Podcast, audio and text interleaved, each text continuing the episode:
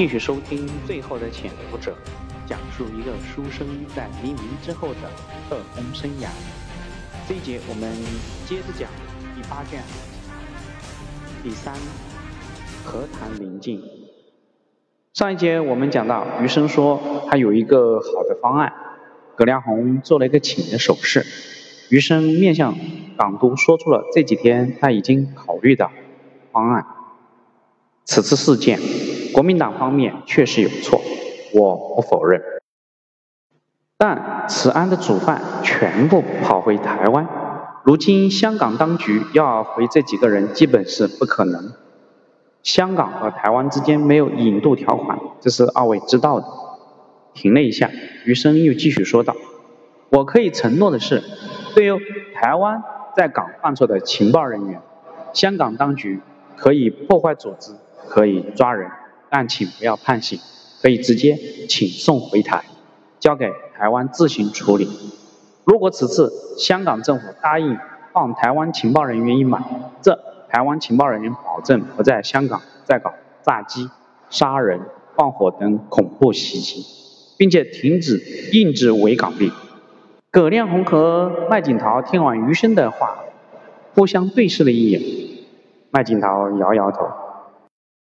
秦先生，如果不涉及到中共的话，我当然觉得您的方案很妙。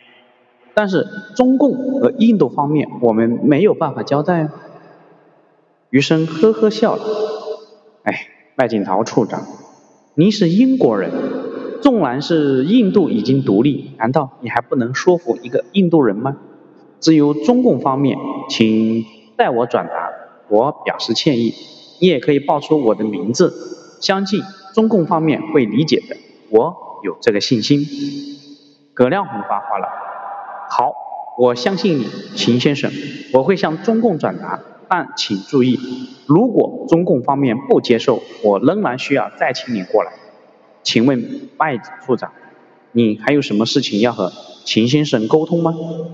麦景涛立刻想到一件事情，秦先生。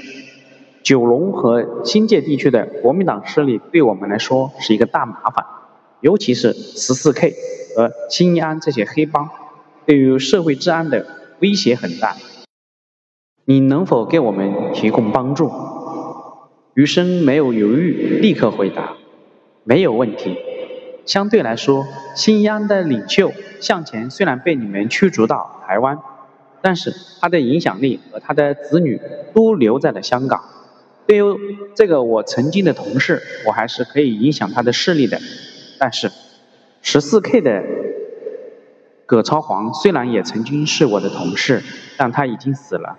对于十四 K，我没有把握，需要你们警方的配合。麦景涛很是感兴趣，请问我如何配合你？余生略微一些思索。最近十四 K 会有一次高层聚会。你们可以利用这一次机会给抓捕。中国古语说到“擒贼先擒王”，我可以把这个情报送给你们，剩下的事情你们去做。余生又指了指门外，门外不是有一个华人探员吗？他和我的下属认识，这个立功的机会就送给他好了。麦景涛高兴的点点头，很好，秦先生，如此配合我们的工作，我相信我们以后也会。和平相处的。送走余生的时候，葛亮红再一次叮嘱余生：英国虽然为香港统治者，但是香港的主体还是你们中国人。你们中间的问题，只要不影响这个大英帝国的利益，我们可以睁一只眼闭一只眼。但是，一旦超出了界限，我们的双手会时刻保持行动的准备。余生尊重地握了握港督的手，告辞出来。回来的车上，余乐对于余生非常恭敬。秦先生，刚才麦手说了，以后还得请你多多关照，有什么黑帮的情报，还及时转告给兄弟，兄弟不胜感激。余生对这位懂事的警员很是满意。可以，一会儿送我回去，你去找那个刚才你拿着枪指着的人，他会告诉你。十四 K 高层聚会的时间、地点，雨乐又是高兴又是不好意思。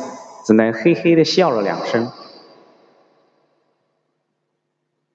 在毛中信的帮助下，雨乐成功的抓捕了上百名十四 K 黑帮骨干，这也是余生执行了台湾当局的指示，抑制野蛮生长、过激行动的十四 K，维持相对比较听招呼的新义安。轰动世界的飞机失事案，在各方周旋之下，以不了了之的结果结束了。这样的结果对于死难者来说是非常不公平的，但对于正在寻求和谈机会的海峡两岸来说，却是双方可以接受的结果。通过此次事件，港英政府也借机打击了肆虐香港六年之久的黑帮组织。清理了一批国民党潜伏人员，净化了香港社会环境，香港重新走向经济发展的快车道。但是，与此同时，面对港英政府的镇压，一次来自黑帮的强大反弹也正在酝酿之中。而此时的台湾也不太平。一九五五年八月二十日。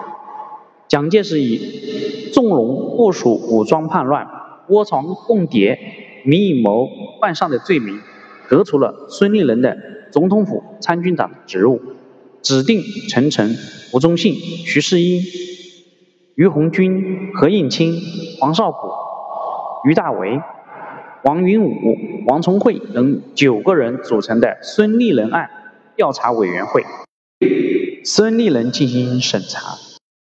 经两个多月，在十月三十日，调查委员会公布了长达一点六万余字的调查报告，罗列了一系列罪过。